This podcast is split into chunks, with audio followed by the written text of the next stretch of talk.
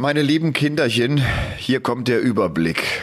Es geht in dieser Folge um den elften Spieltag der Premier League Darts. Es war der Spieltag von Aberdeen.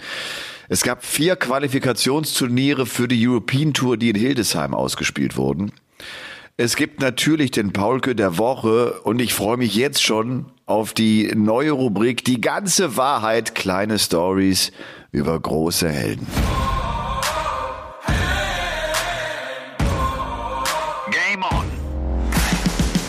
Game On, der The Zone Podcast mit Elmar Paulke und anderen Helden. Game On.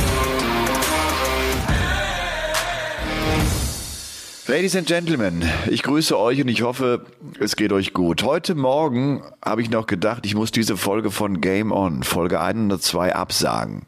Halsschmerzen, Gliederschmerzen, Heiserkeit und nochmal Halsschmerzen. Also jetzt keine schlimme Männergrippe oder sowas, sondern, sondern echt Schmerzen. Mir ging es echt nicht gut. Ich hatte auch eine Scheißnacht. Ich war oft wach. Ich habe zwischen drei und vier irgendwie nur heißen Tee getrunken, weil ich so Halsschmerzen hatte und keine Halsschmerztabletten da hatte.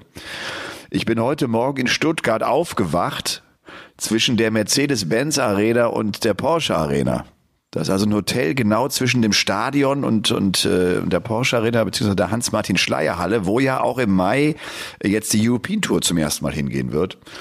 Und äh, das einzig Gute war, ich war brav, ich war früh im Bett, ich habe irgendwie keinen Quatsch gemacht, äh, ne, ich äh, ganz solide gelebt und trotzdem war ich mir sicher, ich würde das nicht durchhalten und habe den ganzen Tag hier gearbeitet, vielleicht dazu später noch mehr und fahr nach Hause und komme hier an und mir geht's eigentlich einigermaßen gut. Und da staunt auch der Robstar, der äh, natürlich hier wieder dabei ist. Robert Marianovic ist da. Aus Freudenstadt. Genau. Der ist, der ist verwandt, so habe ich das im Hinterkopf, mit dem BVB-Bomber. Naja, fast. Fast, fast, ja.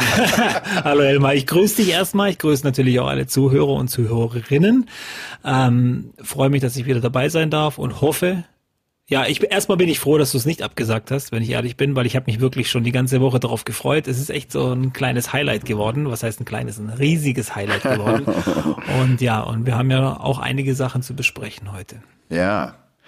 Äh, Robstar, ich, ich sag dir eins, ich bin heute echt schlecht vorbereitet. Ich war so im Einsatz die letzten Tage. Ich habe vor allem das gute Gefühl, dass ich weiß, dass du äh, immer dabei bist, wenn es um Ergebnisse geht. Das verfolgst du alles so wahnsinnig intensiv.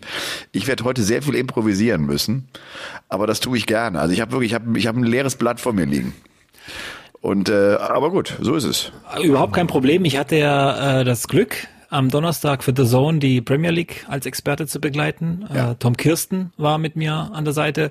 War richtig, war ein richtig guter Abend. Es ist, sind ein paar Sachen vorgefallen, es sind ein paar Sachen passiert. Es war mal wieder richtig interessant. Und, Pass auf, ich ähm, kann dir sagen, Aberdeen, ich, was ich dann so mitbekomme, weil ich immer nur, weißt du, auf, auf, auf Social Media verfolge. Also klar, Clayton gewinnt das Ding 6 zu 5. Es gibt irgendwie äh, Unstimmigkeiten mit MVG und Russ Bray. Ich weiß gar nicht warum.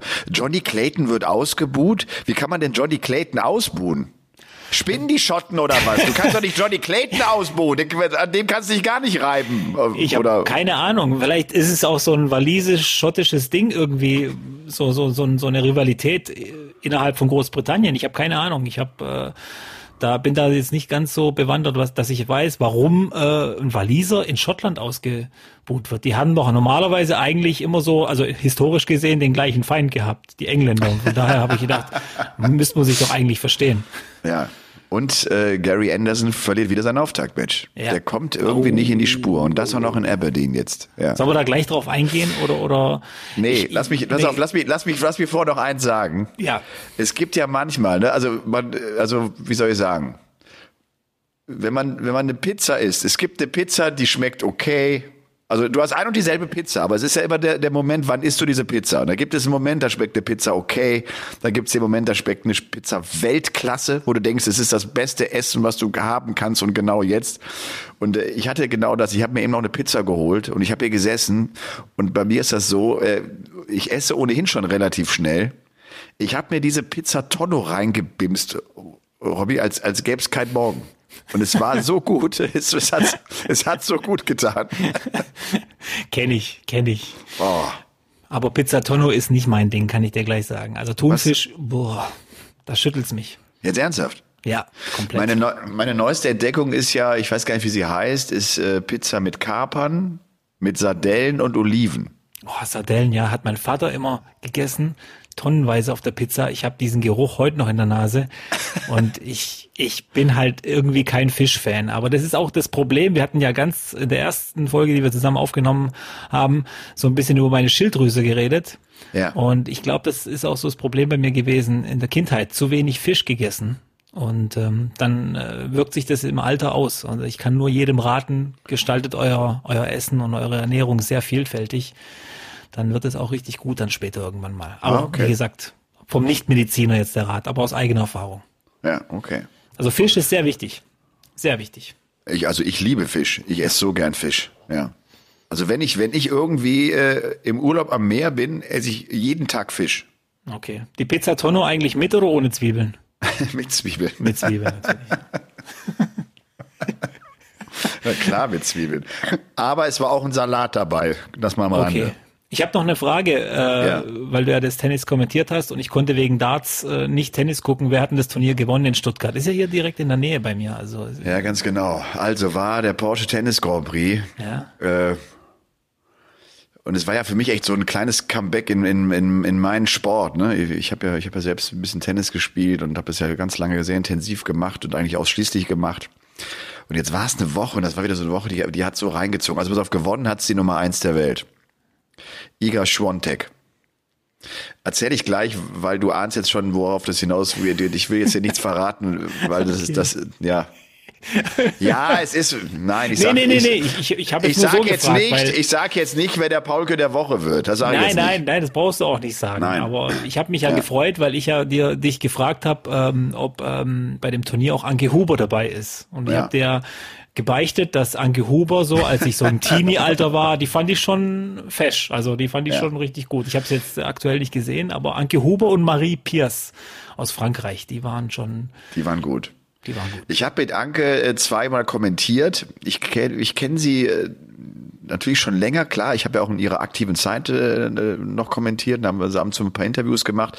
Die ist total cool. Anke Huber äh, ist, ist total cool. Die war mit ihrer Tochter jetzt auch die Tage, da hat ja die, die Aufgabe der sportlichen Leiterin bei diesem Turnier und das seit Jahren. Also die kümmert sich vor allem um den guten Draht zu den Spielerinnen und ist dadurch auch noch eng, äh, eng in dieser Szene, hat das Turnier auch selber zweimal gewonnen. Es gibt ja beim Porsche Tennis Grand Prix die schönste Trophäe der Welt sozusagen. es gibt äh, ein Porsche den du mit nach Hause nehmen kannst. Und das ist ja irgendwie der Witz, äh, weil du eigentlich denkst, also gerade die, die da sind, also so ein top besetztes Feld, ne, sieben der Top 10 sind da, es sind eigentlich es sind alle da, alle kommen dahin, das ist so der Auftakt der Sandplatzsaison.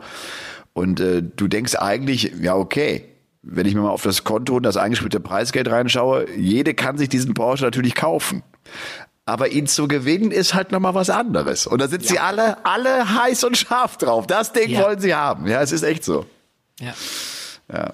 Du, das war eine, war eine coole Woche, aber auch echt eine anstrengende. Ich habe am Freitag, musste ich ja alle vier, durfte ich alle vier äh, Viertelfinals kommentieren. Es waren acht Stunden dreißig, Robby. Acht Stunden dreißig. Danach hatte ich ein bisschen äh, Gliederschmerzen und seitdem war ich echt auch so ein bisschen angeschlagen. Ne? Und wenn natürlich mit angeschlagener Stimme auch heute Morgen echt heiser und dann, dann macht Kommentieren, äh, ja, es macht natürlich noch Spaß, aber es ist anstrengend, weil du auch aufpassen musst, dass du nicht überdrehst, dass die Stimme einfach hält. Das ist doof, ja. Aber es war cool, du. Es, es hat, ja, es hat Spaß gemacht, muss ich echt sagen. Frauentennis ist echt attraktiv geworden, dass die, die spielen's echt athletisch, die spielen's schnell. Ich hatte, äh, Porsche engagiert sich äh, jetzt seit neuestem auch äh, fürs Kitesurfen. Die sind ja eigentlich nur in Tennis und Golf drin, ne? Und äh, fangen jetzt aber auch an, in so in so anderen äh, Szenesportarten sich zu engagieren. Und äh, ich hatte so einen Kitesurf-Weltmeister aus Spanien auch mal am, am Kommentatorenplatz da, Liam Worley.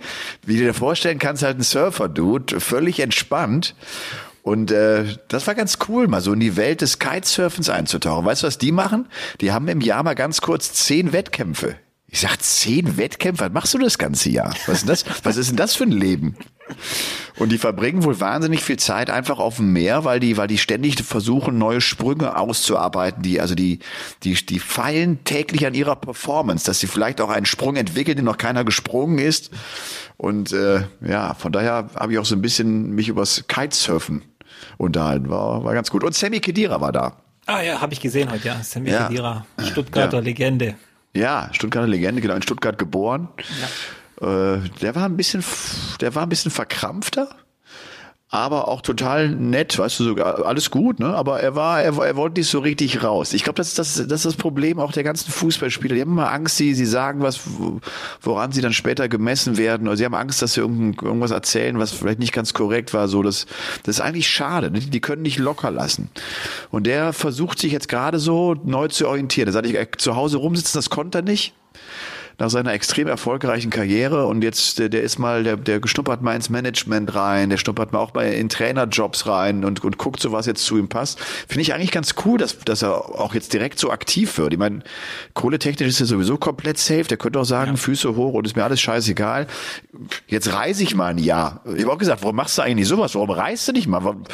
Nee, das aber das, das will er nicht irgendwie. Das, das hat er gar nicht Bock nicht loslassen. Ich glaube, als äh, Profisportler kannst du nicht loslassen, wenn dein 90 Prozent deines Tages eigentlich eigentlich damit gefüllt waren. Ich habe das ja auch nie verstanden, warum musste Michael Schumacher zum Beispiel unbedingt nach so einer Riesenkarriere nochmal in ein Rennauto steigen. Warum? Aber es hat ihn einfach nicht losgelassen. Er wollte einfach nochmal zeigen, dass es kann. Und genauso geht's denen auch. Ich glaube auch, dass zum Beispiel, keine Ahnung, Lionel Messi, Cristiano Ronaldo, wie sie auch alle heißen, Fußballer, die werden nie loslassen, die werden immer dabei bleiben. Oder warum regt sich äh, ein Uli Hoeneß heute immer noch so auf wie vor 30 Jahren? Der könnte doch auch sagen, ist doch mir egal. Aber äh, äh, weiß ich mein, das ist im ja. Blut drin und das kriegst du einfach nicht mehr raus. Ja. ja. Der Kopf wird immer noch rot. Immer noch. Du, und aber Robby, umso erstaunlicher das, was wir von Ashley Barty erzählt haben, dass die mit 26 sagt, stopp, ich steige hier aus. Ja. Das klingt, das klingt, glaube ich, für einige äh, gar nicht so komplex oder man denkt, ach ja, gut, die hat ja, die hat ja sowieso Geld ohne Ende. Aber das, das ist ja gar nicht der Faktor. Auch, auch, ne, also auch Sammy Kedira hat ja genug Geld. Sondern das ist ja echt, dass du, dass du Aspekte des Lebens auch von noch kennenlernen willst. Sie hat einfach Bock, auch noch andere Seiten des Lebens kennenzulernen. Die will vielleicht auch noch Kinder bekommen und will, weißt du so, und, und sagt, stopp, ich höre hier auf. Zack. Das ist schon, das ist schon äh, wirklich unheimlich mutig. Und darauf äh, habe ich natürlich auch viele im Kommentar, Trainer und auch Spielerinnen wurden in Pressekonferenzen viel darauf angesprochen. Das ist ganz interessant. Die Spielerinnen sagen alle, ja, ja, so tickt halt jeder anders. Also, ne, so, das käme für mich niemals in Frage.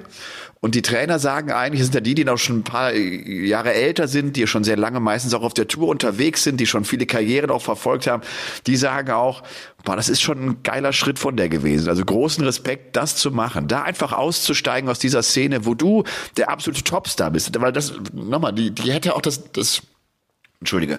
Die hätte auch das Jahr 2022 wahrscheinlich noch als Nummer eins der Welt beendet und wäre die beste Spielerin im Jahr gewesen. Also ne, in so einer Phase steigt die einfach aus und macht Schluss. Also das ist schon, das ist schon cool. Du lass uns über, sollen wir mit, sollen wir mit der Premier League anfangen? Gerne. Und da kannst, du, da kannst du jetzt gerne das Wort übernehmen und ich, ich, ich lausche dir einfach. Ich höre dir zu, ich bin sowieso ein bisschen müde. Ja, und, ja, ja, das ist doch auch mal schön. Ähm, es gibt, klar, die Ergebnisse wissen wir. Clayton gewinnt gegen Van Gerven im Finale. Das war eigentlich gar nicht so die Story des Abends. Die Story des Abends oder vorher war schon Peter Wright kündigt tatsächlich an, er bleibt jetzt bei diesen goldenen Darts, diesen geraden äh, äh, goldenen Darts. Äh, also wirklich, das meint er ernst und hat auch damit gespielt. Ähm, weil er sagt, er, er, also Otto und Peter Wright, ich will anderen keine Chancen mehr lassen. Also er hat schon erkannt, dass er, glaube ich, mit diesen Darts seine beste Leistung abrufen kann und äh, will auch nicht mehr riskieren, dass andere gegen ihn gewinnen, die es eigentlich nicht würden, da nochmal einen Fuß fassen. Und das finde ich eine gute Aussage. Ich glaube, das hat er gut erkannt. Ähm, ja, aber, aber stopp, da würde ich gerne mal äh, ganz kurz reingrätschen. Ja. Er hat ja auch sehr, sehr oft gesagt, dass es für ihn wichtig sei, die Darts zu wechseln, weil er doch eigentlich auch spürt, dass, äh, dass, dass sie dann mal anders das Fliegen, weil es für seine Motivation wichtig sei, dass es gerade am Practice Board wichtig ist für ihn. Also, aber ich, ich glaube ich finde so, ich finde so ganz stimmig sind seine Antworten nee, da Aber nicht. das macht ihn trotzdem wieder groß. Ich glaube, dass er äh, einer ist, der kann diesen Fehler mehr oder weniger ähm, zugeben, indem dass er das ganz klar anspricht und sagt, ich bleibe jetzt bei diesen Darts. Er hätte ja auch einfach still und heim, still, heimlich und leise einfach die Darts weiterspielen können, oder? Und niemandem was sagen. Und alle hätten Glaub dann irgendwann. Aber so hat er ja wirklich zugegeben, also so ein bisschen im, im Hintergrund, dass er was falsch gemacht hat. Und äh, finde ich auch, ist auch groß. Wie lange wird er das durchhalten? Lange. Lange. Du glaubst, er spielt das ganze Jahr jetzt mit diesen Darts? Ja. Ich glaube sogar so langsam, so von der Einstellung und wie, dass er wieder da ist, so ein bisschen. Ich sehe ihn sogar mit die, wenn er bei diesen Darts bleibt, auch äh, wieder als Favorit beim World Matchplay. Wenn ich mir jetzt die anderen so angucke, sehe ich ihn wieder klarer als Favorit beim World Matchplay, was ja das nächste große Turnier ist eigentlich. Ja. Wenn man jetzt mal den World Cup rausnimmt. Okay. Ich das ist ja auch noch ein Thema, gell? das mit dem World Cup, weil wir jetzt wahrscheinlich auch über Gary Anderson sprechen müssen. Der hat einen 87 Average gespielt in seinem Viertelfinalmatch. Also ich gehöre ja auch zu den Gary Anderson Bewunderern und so weiter, aber ich glaube, dass wir dieses Jahr Gary Anderson zum letzten Mal in der Premier League sehen werden. Also ich, ich sehe das nicht mehr. Also ich sehe ihn jetzt nicht noch im Major gewinnen, ich sehe ihn nicht noch mal bei der WM ins Halbfinale oder ins Finale kommen, bei der kommenden. Außer es passiert noch eine Riesenwende, man soll ja nie, nie sagen, aber ähm, ich fürchte, das wird die letzte Premier League-Saison von Gary Anderson. Man merkt ihm auch langsam an, er ist genervt von der Leistung und so weiter. Äh, und deswegen sage ich, das könnte jetzt wirklich so eine kleine Abschiedstour, zumindest in der Premier League werden. Ja.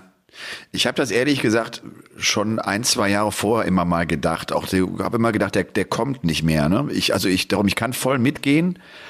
Aber man muss ihm echt zutrauen, dass er auch trotzdem die Kurve bekommt. Also Gary Anderson ist auch einer, der sich in ein Turnier reinspielen kann und dann ist er plötzlich da. Ne? Lass, lass ja. den mal so die ersten zwei Runden gewinnen und vielleicht auch so knapp gewinnen und er spielt gar nicht so gut. Dann hat er so ein bisschen Selbstvertrauen.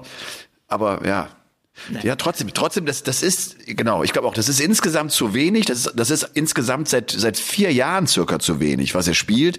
Der hat sich gerettet durch World Matchplay und durch WM. Durch diese beiden Turniere ist er eigentlich nur da oben weitergeblieben, ne? Ja. Und äh, ja, ich, ich glaube auch, dass das, das, das hält nicht. Das, das ist äh, auf zu wackeligen Beinen irgendwie das gesamte Gerüst.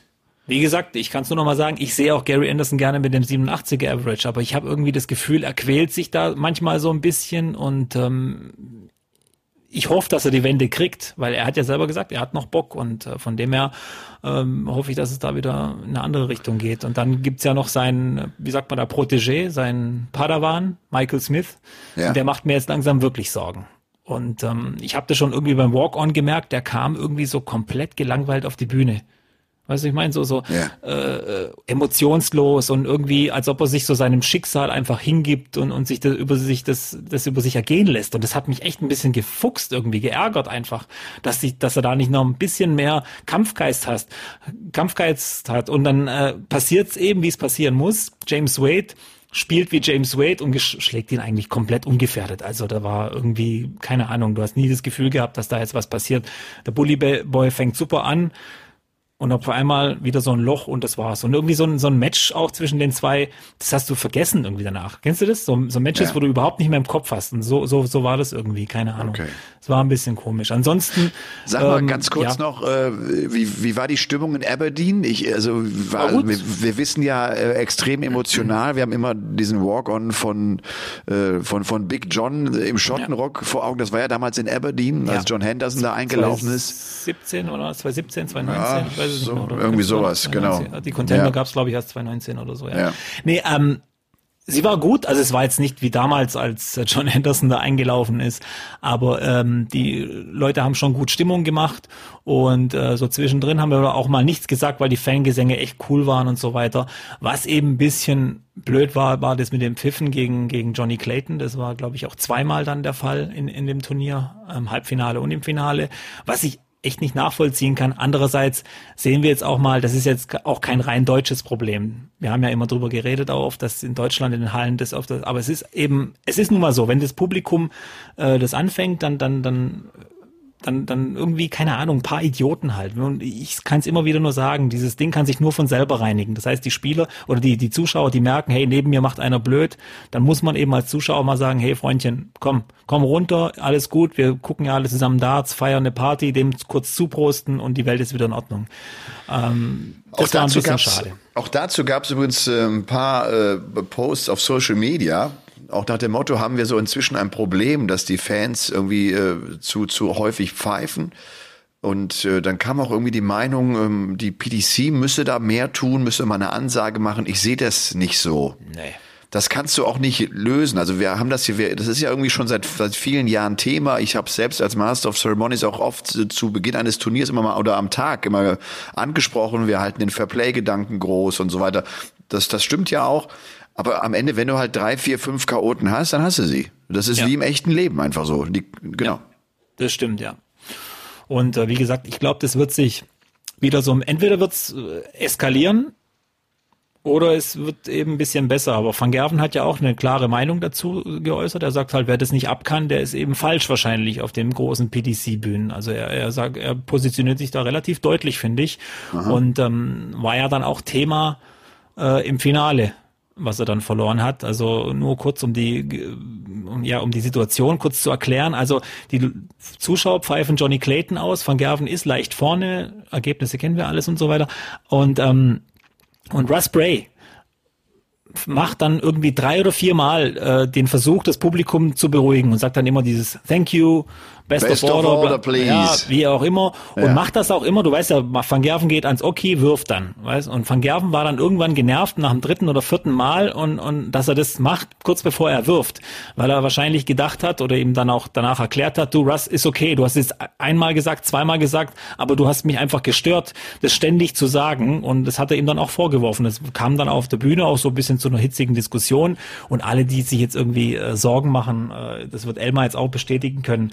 Russ Bray und Michael van Gerven sind sehr gute Buddies und sie Ja. werden es auch immer bleiben. Also da Ja. wird es nie ein Problem geben. Äh, die kennen sich schon so lange und äh, da gibt es überhaupt kein Problem. Aber ich kann das komplett nachvollziehen, diese Emotionen, wenn du dann das Match verloren hast. Du bist einfach noch voll auf Adrenalin und so weiter. Und dann nicht, dass du einen Schuldigen suchst, aber du sagst dann, ey, wäre das vielleicht nicht passiert mit, mit Russ, dann hätte ich vielleicht das Match gewonnen. Und es war wichtig für Van Gerven. Es war wichtig, fand ich. Ja. Ja. Okay. Spannend. Ja. Ich überlege gerade, ich meine, eigentlich muss, muss Russ ihm auch eigentlich äh, zurückpfeifen und muss sagen, pass mal auf, mein Freund, äh, dass ich bin der Leiter dieser Begegnung und wenn ich das so empfinde als Schiedsrichter, dann mache ich das und damit hast du Ja, zurechtkommen. dann damit muss musst eben du zurechtkommen. Van, ja, dann muss Van Gerven eben das machen, was er selber vorher gesagt hat in Bezug aufs Publikum. Man muss akzeptieren, dass das Publikum manchmal ein bisschen Dinge macht, die einem nicht passen. Genauso muss man eben aber auch akzeptieren, dass da oben der Referee steht, der Caller, und der hat das Sagen. Und wenn der es für nötig empfindet, das Publikum viermal darauf hinzuweisen, dass sie ruhig sein sollen, dann ist es eben so. Weiß ich meine, da kann man auch sagen, ja, Michael, da musst du eben in dem Moment auch ein bisschen, äh, wobei, was ich nicht immer noch nicht verstehe, Johnny Clayton, wie kann man, also jetzt nicht nur, weil er Waliser ist, aber Johnny Clayton, da hast du überhaupt keinen Angriffspunkt, den an, auszupfeifen. Das ist doch die, die, die Sympathieträger in Person, Ja, oder? das verstehe ich auch überhaupt nicht. Habe ich ja eingangs gesagt. Das Banane. kann ich auch gar nicht verstehen. Du und und, äh, und dann, um das auch nochmal zu sagen, diese Forderungen, da muss die PDC sich äh, äh, klarer zu äußern. Ich meine, Russ Bray vertritt in dieser Situation ja die Denke der PDC. Er will das Genau. ja regeln. Er will das ja, dass Ruhe eintritt. Ne? Da, Von daher verhält er sich auch, glaube ich, völlig richtig. Ja, und, und auch zu sagen, äh, die PDC macht da nichts. Oder Wir hatten ja bei dem PDC Europe Turnier die, die Situation, wo George Noble fast ein Match abgebrochen hätte deswegen. Wo er dann ganz klar sagt, wenn es jetzt weitergeht, verlassen die Spieler die Bühne. Ich meine, wie, wie, wie sehr willst du dich noch dafür einsetzen, dass Ruhe ist äh, als PDC-Vertreter als das? Wenn, wenn Ja. man sagt, okay, wir brechen hier ab. Also ich meine, die PDC ist da ja nicht ganz, äh, die tut ja da nicht nur zuschauen, sondern reagiert ja auch. Aber was soll man denn machen? Was soll man denn machen? Ja. Ah, okay, spannend. Ja, das wird noch spannend, aber wie gesagt, äh, was auch wichtig ist zu sagen, Russ Bray und äh, Michael van Gerven, die, die bleiben Freunde und die waren Freunde und da wird nichts passieren. Das kann, glaube ich, Elmar auch bestätigen. Ja, absolut. Ach ja, das ist, äh, wie das auch, glaube ich, jeder äh, Sportler in einer anderen Sportart wahrnimmt. Da- hast du halt mal so ein hitziges Gespräch in der Emotion und äh, Ja. ne, des, des Matches und dann ist das Es einfach mir, so. Ja. Es tut mir jetzt leid, dass ich jetzt hier nicht mit Zahlen um mich werfe. Ja, macht gar nichts. Mit den Averages. Ich habe die auch hier und alles drum und dran. Was jetzt vielleicht noch wichtig zu erwähnen wäre, irgendwie hat äh, Gervin Price so ein bisschen die Rache für dieses Luke Humphreys Spiel von Michael van Gerven abgekriegt. Der fegt ihn da von der Bühne im Viertelfinale, also MVG den Price. Ja, okay. Äh, es war schon ein gutes Spiel. Aber warum ich jetzt auch nicht mit Zahlen rumwerfe, das wollte ich dir Und sag mal, ist, ist, ist Price wieder mit Raw aufgelaufen oder? oder ja, ja, natürlich mit ja, Raw. okay. Mit Raw. Okay. Ich muss aber auch sagen, vom, vom Text her, ich habe mir da jetzt nochmal noch mal rein, reingele äh, reingelesen. Ähm, I am a fighter and I'm gonna make you oder I'm gonna raw. Also ich werd, werd äh, wie sagt man da, brüllen und, und ich bin ein Fighter und ich bin ein Champion. Vom Text her passt es richtig gut. Und wenn er ja. sagt, das singt er mit seiner Familie oft im, im Auto, mit den Kids und so weiter, mit den Töchtern, dann ist es doch eigentlich ein gutes Lied. Dann kann man doch sagen, hey, das ist doch echt cool. Das motiviert familiär und vom Text her. Aber der heißt halt Iceman, ne? Ja. Ice, Ice Baby. Ja, You, you also, know? I know, I know, aber wie gesagt, äh, ich bin halt weder bei Vanilla Ice musikalisch noch bin ich bei äh, Katy Perry, wenn ich ehrlich bin. Aber wie Okay. gesagt, vom Text her passt es ganz gut und wenn vielleicht denkt er auch dann an seine seine Töchter oder an seine Familie in dem Moment, wenn er das Lied hört und ging mir auch oft so, dass ich in in, in, äh, in Matches gerade die letzten zwei drei Jahre, ähm, wenn ich so ein bisschen einen Down hatte oder was gebraucht habe, was mich jetzt so wieder ein bisschen runterbringt von der Nervosität her, habe ich dann auch oft an an Family, Kinder gedacht und so weiter und hat mir geholfen und äh, kann das gut nachvollziehen. Ist halt ein mentales Ding. Jeder hat ja seinen eigenen Trick, da drüber zu gehen. Aber wie gesagt, warum ich jetzt nicht so viele Zahlen auch gesagt habe, ähm, weil wir auch drüber geredet haben am Donnerstag, Tom und ich, ähm, über, über, über Seiten, äh, die, die viel mit Zahlen arbeiten. Also wir haben jetzt speziell über Darts Oracle geredet, kennst Ja. du ja auch, ist ja inzwischen, Ja. glaube ich, auch frei für alle verfügbar, mehr oder weniger. Das haben die, glaube ich, jetzt aufgemacht. Ich bin manchmal einfach erschlagen auch von den, von den Zahlen. Ich kann nicht mehr. Ich weiß, ich, ich lese dann Dinger, äh, James Wade gewinnt jetzt sein elftes Match in 2022 hintereinander, indem er mindestens 840er geworfen hat. Weißt du, ich meine, es, Ja, es, es ist, es ist irgendwann ist Overload bei mir. Es gibt Zahlen, die will ich wissen. Aber, aber irgendwann Robby, das ist, das ist in jeder Sportart so. Ich kann dir sagen, wenn ich die Statistiken bekomme vor einem Bundesligaspieltag, äh, da sind Statistiken dabei, da denkst du auch, für, für wen? Für wen schreibt ihr das raus? Wen interessiert das? Das kannst du ja niemals verwenden auch. Was für ein Ja. Quatsch ist denn das? Das ist, glaube ich, Teil einfach. Ich glaube, man muss es gut äh, sortieren und dann haben sie schon viele gute Aspekte auch, ne? Viele, Ja. viele interessante äh, Statistiken auch mit dabei. Aber natürlich ist da auch viel Quatsch. Also, ja, sehe ich genauso. Ja. Also wie gesagt, äh, Dinge wie mit wie viel Punkten reagiert der Dart, äh, der, äh, der wie, wie viel reagiert der Michael van Gerven, wenn sein Gegner 180 Punkte wirft, so im Schnitt. Wie viele Punkte kommen dann vom van Gerven im Schnitt? Ja. Das finde ich okay, das kann man mal durchlesen und sagen, ey, cool, der wirft jedes Mal im Schnitt mindestens 130 Punkte, wenn der eine 180 kriegt. Weißt du, wie ich meine? Ja. Dass du dann merkst, aha, guck mal, mental äh, geht da nochmal eine Klappe auf. Deswegen äh, Ja, auch ich finde auch diese ganzen, diese ganzen Checkquoten, ne? Wenn du zwei Darts, wenn du, wenn ja. du den entscheidenden Dart in der Hand hältst, wie, Ja. wie wird das? Das ist schon spannend und auch aussagekräftig, ne? Weil das ja auch wirklich sehr genau zeigt, äh, wie, wie man unter Druck agiert. Ja. Genau. Die Checkquote, Also- wenn der Gegner auf Doppel steht zum Beispiel. Ganz gut. genau, ja. Ja. Also Clayton gewinnt das Ding. Äh, sag mal ganz kurz, jetzt stand in der Tabelle, die oberen vier Plätze, hast du die drauf? Äh, Clayton führt natürlich, der hat jetzt, glaube ich, den dritten Abend äh, hintereinander gewonnen. Jetzt müssen wir mal ganz kurz hier ins Internet gehen. Das ist überhaupt kein Problem. Ich, Van ich- Gerven ist Zweiter, auch mit drei Abenden gewonnen. Äh, ein Punkt trennt die beiden und dann wird's schon wieder mit fünf Punkten Abstand, finde ich. Jetzt kommt äh, schon eine große Lücke. Also es ist schon Ja. ein Tagessieg, ein Abendsieg, der den trennt. James Wade und Peter Wright jeweils mit 20 Punkten auf Platz drei und vier. Und dann kommt wieder eine Fünf-Punkte-Lücke. Da hat sich dann Joe Cullen so ein bisschen festgesetzt, weil der wiederum vier Punkte Vorsprung hat vor Gervin Price. Also es sieht jetzt schon relativ deutlich aus, aber man darf eben nie vergessen, diese fünf Punkte sind schnell aufgeholt, äh, weil man eben ähm, diesen, diesen Tages- oder diesen Abendsieg dann einfährt. Was, was ein bisschen also, äh, heraussticht, ist die Leg Difference von Michael van Gerven, plus 41, also das ist fast uneinholbar inzwischen. Ja, das heißt, er hat sowieso einen Punkt mehr sozusagen, weil das ja Genau. auch äh, ansonsten im Falle des, der, des Punktgleichstandes äh, zum Faktor werden könnte. Äh, vielleicht nochmal, also wir reden ja mal davon, dass es darum geht, in die Top 4 zu kommen. Peter Wright ist jetzt auf der 4 mit 20 Punkten. Ähm, und dann Cullen auf der 5 mit 15, Price auf der 6 mit 11, der kann auch noch ran. Und dann ist schon Smith mit 8 und Anderson mit 7. Die sind echt hinten ganz schön weit weg. Die müssten jetzt wirklich eine Serie hinlegen. Also das, das ist schon nicht mehr nur an, an ein oder zwei. Die müssen fast drei oder vier Spieltage. Ne? Also jetzt, Ja, ja. jetzt wird es allmählich eng. Ja, Also okay. bei Anderson habe ich gesagt, vor dem Spieltag, wenn er jetzt noch zwei gewinnt, dann ist er da so ein bisschen dran, dann kann er noch ein bisschen hoffen, aber jetzt ist, glaube ich, bei Anderson und bei Smith, glaube ich, vorbei. Es geht hier nur noch, glaube ich, um die Plätze drei, vier, fünf und sechs. Okay. Aus meiner Sicht. Ja. Okay, also das war Spieltag 11 von Aberdeen. Ähm, nächste Woche wird gespielt in Dublin. Das ist immer ein geiler äh, Spieltag, weil tolle Fans, weil Riesenhalle. Und äh, wenn ich an Dublin denke, ich weiß nicht, ob das ja auch so geht, denke ich immer an die an die Volkslieder. Irgendwann nehmen die sich ja alle in den Arm ne, und, und, und sind so verbunden über die Arme, die Fans. Und dann fangen die an und singen ihre ein, zwei, drei irischen Lieder. Da, das ist das ist total Gänsehaut. Also das, das könnte jetzt nächsten Donnerstag also passieren. Dann ist es Spieltag 12 von insgesamt 17. Das sei auch nochmal gesagt. Ähm, genau, die Premier League, ja so allmählich geht's aber jetzt ins letzte Drittel rein. Ne? Jetzt wird's äh, spannend, ja. wer sich da für den Playoff-Abend am Ende ja qualifizieren kann. Lass uns zu den Qualifikationsturnieren äh, für die European Tour kommen.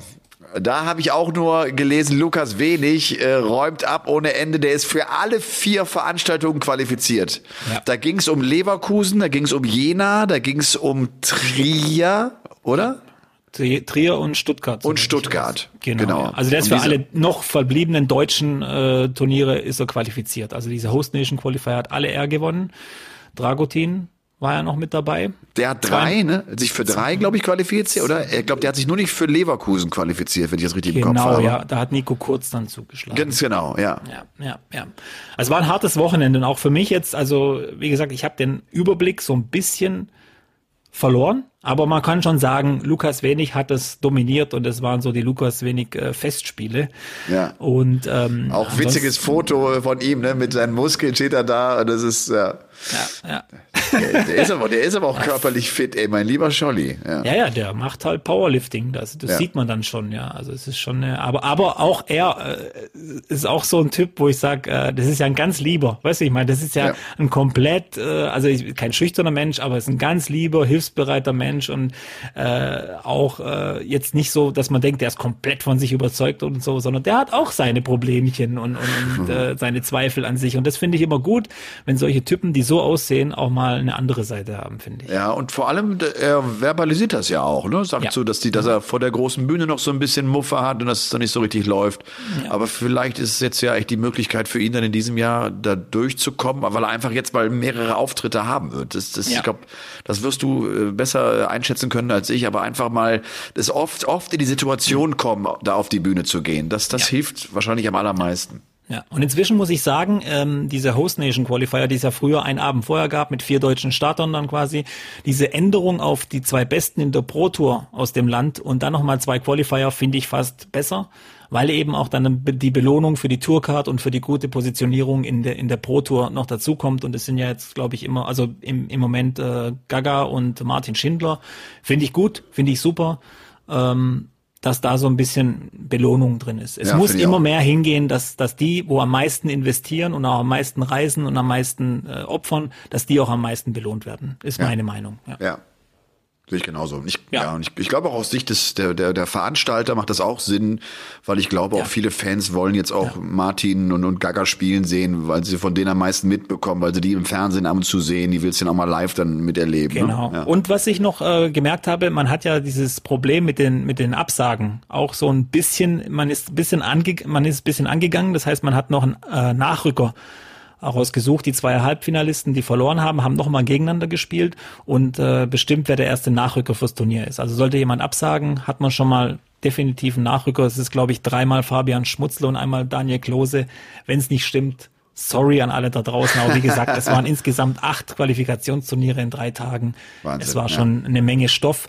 Ähm, es gab noch diesen Associate Member Qualifier. Da hat mich jetzt, äh, da will, will ich jetzt gar nicht so drauf eingehen, aber es hat mich gefreut, dass der Franzose Thibaut Tricolet da mal dabei ist. Frankreich finde ich sowieso. Also Absolut. Das ist der allererste vertreten. Franzose, der jetzt mal äh, sich da meldet. Ich meine, Frankreich genau. ist, ja eine, ist ja eine gute E-Dart-Nation. Ne? Gibt ja, große, große gut. Turniere in Frankreich. Ne? Ja. ja. sehr große und die Szene ist auch riesig und äh, ich hoffe, äh, ich weiß jetzt nicht, wie es dieses Jahr aussieht beim World Cup of Darts, aber ich hoffe, dass die ähm, auf jeden Fall wieder einen Startplatz kriegen und dass sie da mit rein beacht, äh, ja, mit reingenommen werden und ähm, vielleicht auch nochmal so was Witziges, was wir auch noch besprochen haben am Donnerstag. Irgendwie scheint man sich ja in Schottland darauf geeinigt zu haben, Thema World Cup of Darts, dass äh, Peter Wright und John Henderson ihren Titel verteidigen können.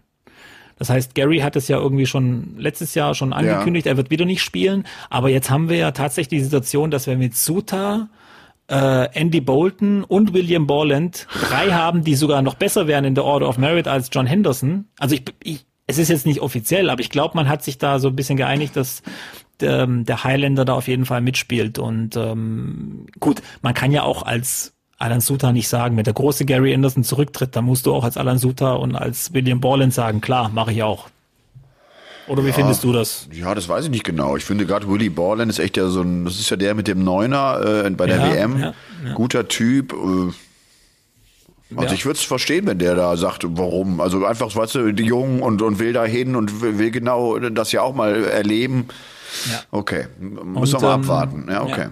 In Osteuropa gab es noch ein paar Qualifier. Also dieses Wochenende war wirklich gespickt, aber da kann man auch sagen, es waren diese Sebastian Bialecki Qualifier. Der hat sich drei von vier geschnappt. Ein ähm, eine, einen Ausreißer gab es mit Karel Sedlacek, aber ist ja auch jetzt nichts Außergewöhnliches. Von dem her dieser Bialecki gefällt mir immer besser. Also der, ist, der ja. wird richtig, richtig gut. Ich glaube auch schon mit dem Neuner bei den UK Open letztes Jahr. Und ja. äh, ich glaube auch so ein Name, den sollte man sich auf jeden Fall merken. Ich finde es immer cool, wenn man dann jetzt schon so ein bisschen merkt, wie, wie gut werden die eigentlich mal. Und wenn man dann wenigstens zu sich selber sagen kann, wusste ich schon vor drei Jahren.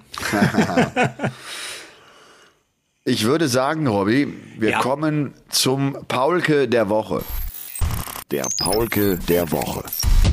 Ähm, ich habe ein bisschen überlegen müssen der Paulke der Woche, äh, man könnte ja sagen, heute am Sonntag, wir nehmen heute am Sonntag auf, also zwei Tage bevor die Folge 102 dann on air geht und ihr sie euch anhören könnt, könnte man ja auch sagen, komm, wir nehmen mal die Bayern mit ihrer zehnten, Meisterschaft in Folge. Nein, finde ich aber nicht, ist kein Paulke der Woche. Dann habe ich gedacht, vielleicht Emma Raducanu, weil die mir als Typ verdammt gut gefällt, diese junge Britin, die völlig überraschend im letzten Jahr als Nummer 150 der Welt aus der Quali die US Open gewinnt, ohne Satzverlust.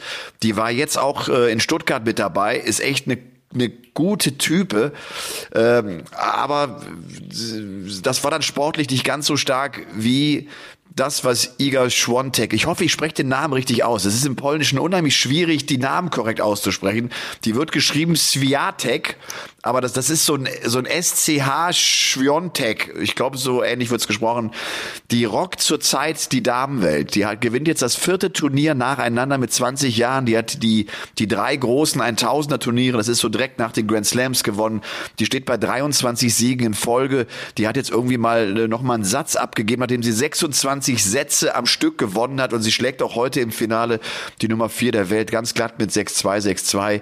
Die spielt echt ein großartiges Tennis und ist dazu eine gute Type, äh, die die sehr bodenständig wirkt. Ganz interessant, die arbeitet schon seit, seit zwei, drei Jahren mit, mit ähm, Diara Abramowitsch zusammen. Das ist eine Sportpsychologin aus Polen, die selber eine gute Seglerin war und mit der geht's vor allem darum, dass die sich mit der so übers Leben, also so, so, wie nimmst du das eigentlich wahr? Was, was, was, was macht das für Gefühle frei?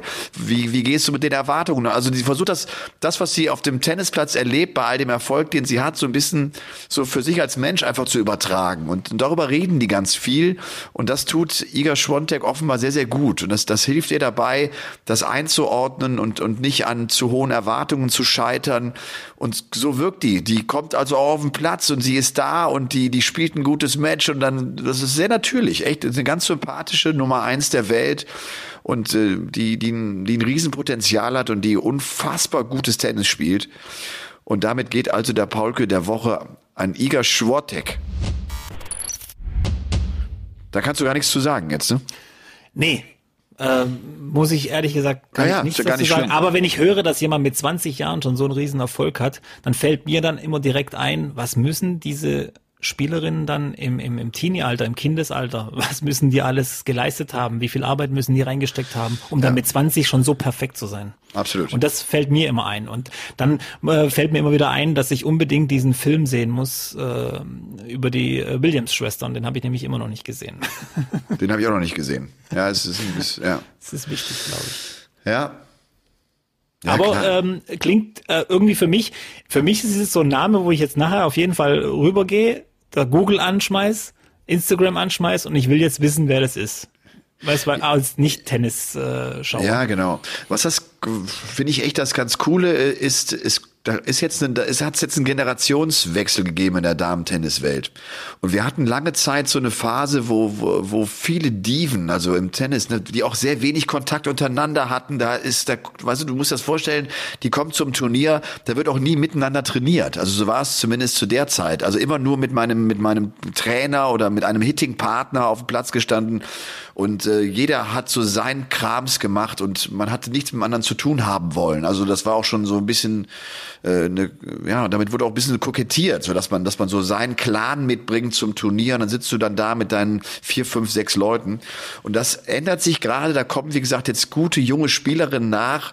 Und das ist eine, eine Emma Raducanu, mit der habe ich gestern Abend noch, wir, wir saßen so nebeneinander, weil sie einen deutschen Trainer hat, den Torben Belz, das ist ein netter Typ, da haben wir irgendwie gequatscht, da kriegst du so ein bisschen so mit, die sind einfach echt entspannt drauf, die lachen viel und die, die sind, die sind gut gelaunt und äh, das ist aber auch eine ähm, Maria Zachary aus Griechenland. Auch Griechenland erlebt gerade einen riesen Tennis-Hype durch Tsitsipas, den, äh, den, den, den auf der, den man auf der ATP-Tour der Riesenerfolge feiert.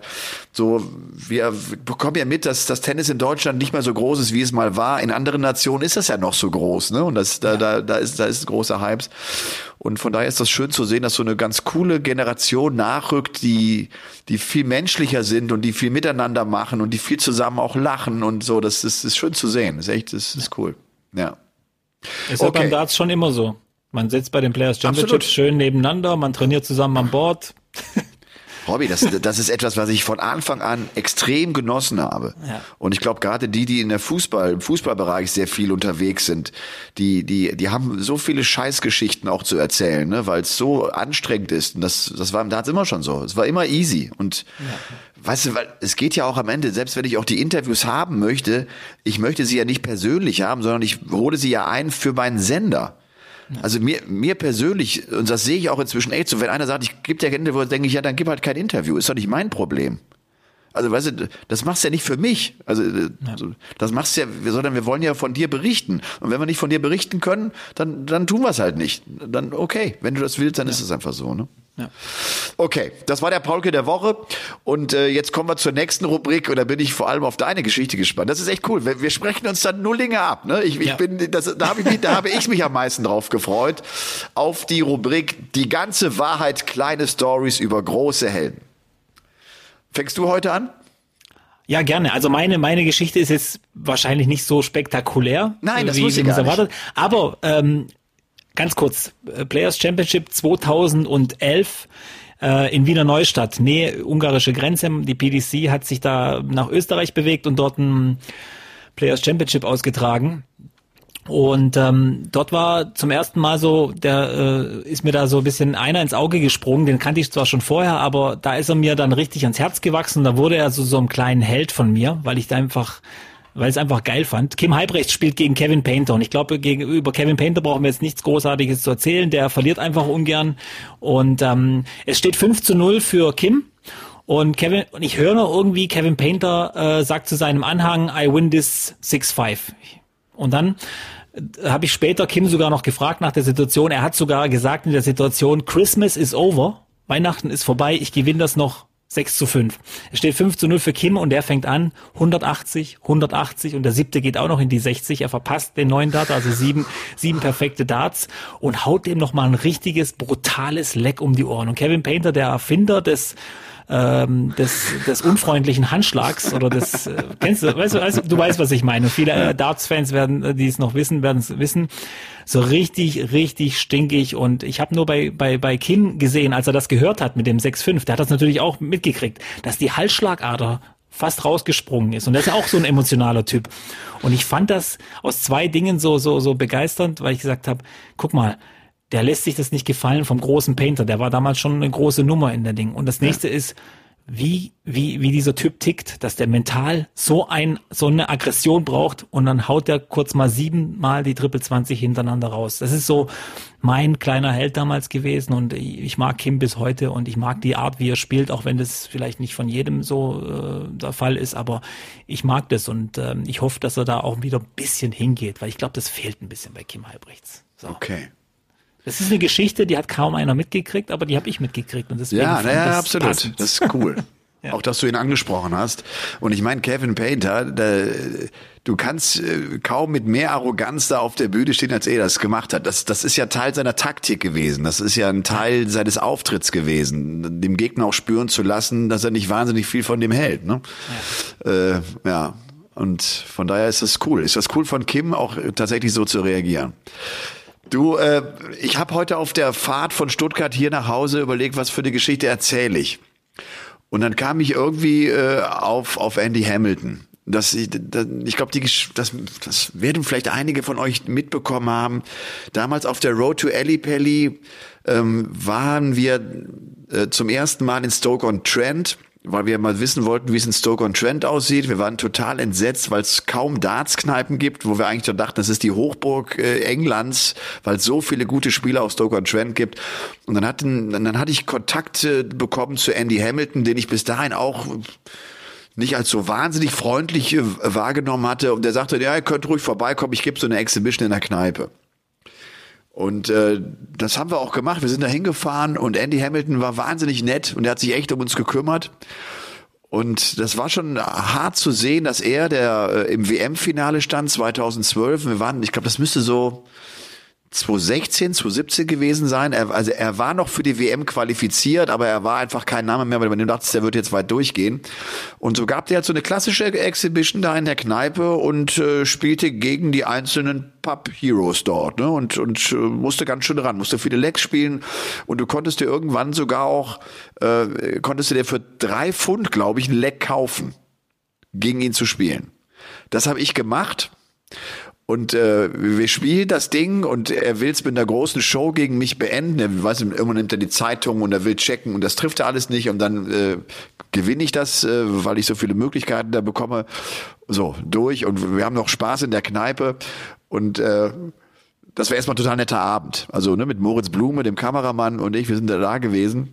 Und ich musste dann auch so lachen, weil danach äh, haben wir so gedacht, okay, was machen wir jetzt damit? Man muss sich vorstellen, wenn du so auf der Road to Ellipelli bist, versuchst du ja alles auch bildlich irgendwie umzusetzen. Und da sagte, glaube ich, irgendwann der Moritz, weißt du was, wir geben jetzt einfach eine PK. Dann, ne, du hast Andy Hamilton geschlagen. Und da sind wir ins Hotel zurückgefahren und haben uns echt kaputt gelacht darüber. Wir hatten auch schon irgendwie ein, zwei Bierchen getrunken und sind in das Hotel rein und haben erstmal den ganzen, diese ganzen Rezeptionsraum so ein bisschen umgebaut, weil wir dachten, wir müssen so einen PK-Raum nachstellen. Und ich gebe die PK nach meinem Sieg über Andy Hamilton. Wir haben das später äh, nicht gesendet. Das ist eines der ganz wenigen Rohmaterials, die irgendwann äh, einfach eingepackt worden sind, weil es auch so schlecht war, was wir da erzählt haben. Aber wir so unfassbar Spaß hatten und wir haben uns kaputt gelacht. Und äh, ja, da musste ich irgendwie dran denken heute auf der Fahrt. Und das war so eine, so eine nette Begebenheit irgendwie äh, mit Andy Hamilton. So auch diesbezüglich so, ich kannte ihn vorher auch nicht so gut, aber wie der mich als Gast einfach auch dann da empfangen hat und sich um mich gekümmert hat und kommt hier hin und wir machen so, das war, das war rührend. Und das hätte er gar nicht machen müssen, weißt du? Er hätte auch sagen können, ja klar, deutsches Kamerateam kommt hier hinten hin und stellt dich hin, alles gut, aber so war er nicht. Und äh, das zeigt vielleicht auch das, was du eben noch sagtest, so beim Darts das anders äh, Hamilton war damals ein sehr, sehr gutes Beispiel dafür. Ja. Auch, auch keine spektakuläre Geschichte, aber. Nee, aber ich find's gut. Äh, allein schon die Tatsache, wenn du das erzählst, äh, der war im WM-Finale 2012. War, glaube ich, 12, ja. ja. Und dann sind diese Typen, die kommen auch nicht weg. Da sind wir wieder am Anfang. Diese Typen kommen nicht weg.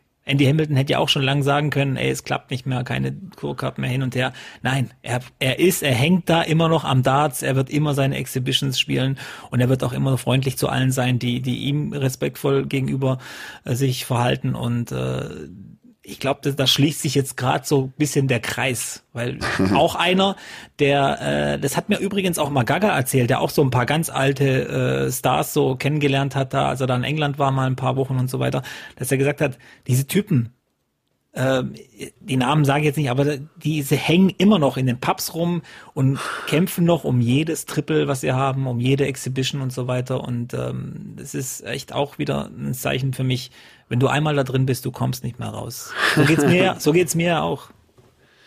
So geht's mir ja auch.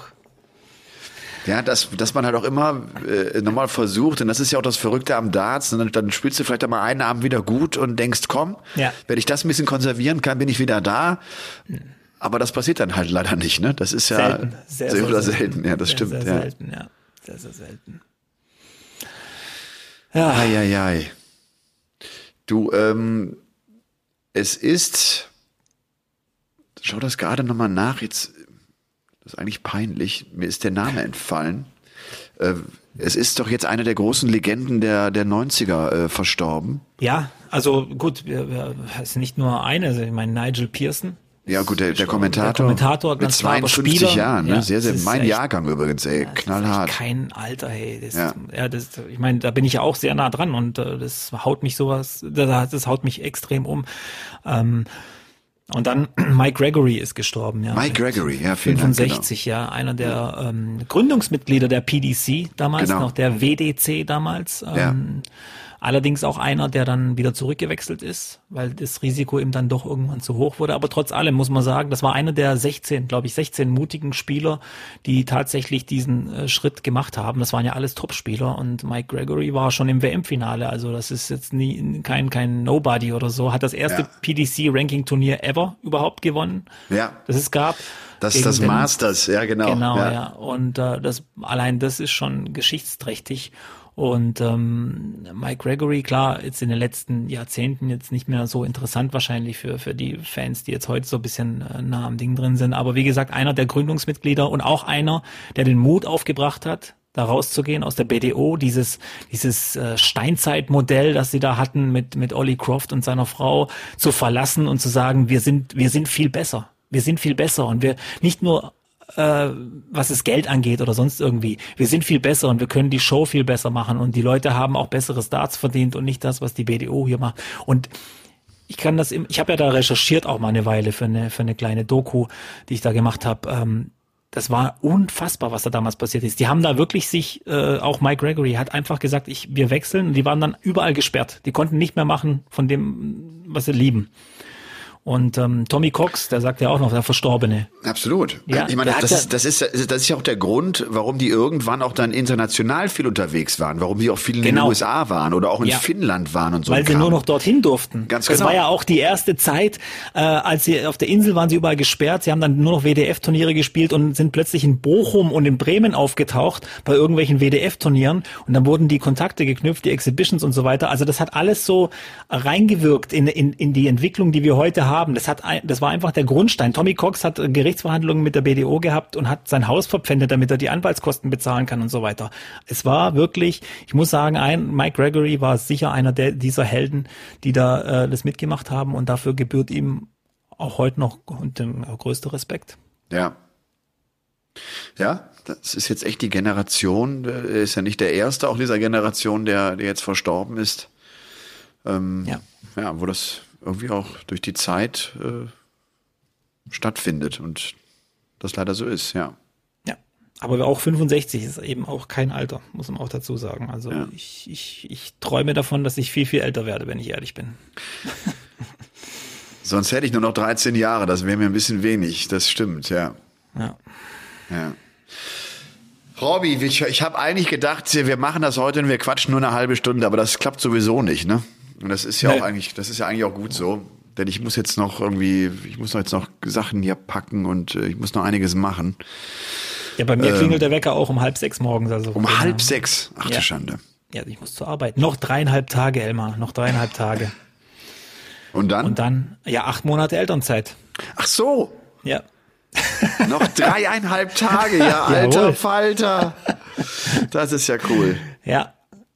Also, es wird eine schöne Zeit. Ich freue mich mega drauf mit meinen Kindern. Es wird stressig mit den Kindern, das ist mir alles klar. Aber Ja, ja, ich habe klar. ja schon mal gesagt, ich werde nicht auf dem Totenbett liegen und sagen, ach, hätte ich doch bloß diese acht Monate mit meinen Kindern nicht verbracht. Absolut.